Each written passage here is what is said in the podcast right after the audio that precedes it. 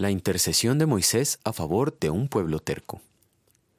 El Señor le dijo a Moisés, Baja porque ya se ha corrompido el pueblo que sacaste de Egipto. Se han hecho un ídolo en forma de becerro, se han inclinado ante él. Yo voy a descargar mi ira sobre ellos y los voy a destruir, pero de ti haré una gran nación. Moisés intentó apaciguar al Señor su Dios y le suplicó, Señor, ¿por qué ha de encenderse tu ira contra este pueblo tuyo que sacaste de Egipto con gran poder y con mano poderosa? Éxodo capítulo 32 versículos 7 a 11. ¿Por qué Dios dijo a Moisés que destruiría al pueblo? ¿Acaso no sabía que era un pueblo rebelde desde antes de sacarlos de Egipto? Dios no tolera el pecado, pues es santo. Por lo tanto, ama lo bueno y odia lo malo.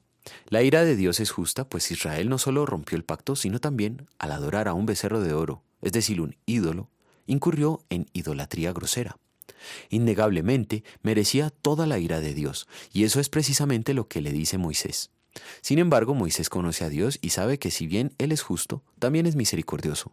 Por eso, ante la posibilidad de constituirse en el patriarca de una nueva nación, Moisés prefiere el camino del amor abnegado e intercede por un pueblo que no merece el perdón ni la compasión. Al hacerlo, Moisés expresa amor ágape. El amor ágape es el amor que da no lo que se merece, sino lo que se necesita. El pecador pueblo de Israel merece perecer, y no que alguien interceda por ellos. Moisés intercede por su pueblo sabiendo que no es querido por ellos. Lo hace en gratitud a los méritos de Cristo, por los cuales él mismo había sido redimido. La Biblia dice que Moisés intercedió por Israel, apelando a las promesas de Dios y que fue oído. Acuérdate de tus siervos Abraham, Isaac e Israel. Tú mismo les juraste que harías a sus descendientes tan numerosos como las estrellas del cielo. Tú mismo les prometiste que a sus descendientes les darías toda esta tierra como su herencia eterna. Entonces el Señor se calmó y desistió de hacerle a su pueblo el daño que le había sentenciado. Éxodo capítulo 32.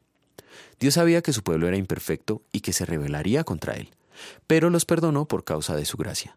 Dios se place en ser misericordioso, y más si sus hijos son quienes le suplican que obre así y de acuerdo a sus promesas. Jesucristo, habiendo entregado su vida por nosotros, hoy intercede a favor nuestro, y el Padre se complace en responder favorablemente su petición, de acuerdo a sus promesas, y como lo dice el apóstol Juan. Esta es la promesa que Él nos dio, la vida eterna. Primera de Juan 2.25. En gratitud vamos a querer ser intercesores también. Oremos. Señor, cuando solo merecía tu ira, diste tu vida por mí. Hoy intercedes por mí a pesar de que no lo merezco. Que mi corazón ame al prójimo de modo que interceda por él siempre, especialmente cuando no lo merece. Amén.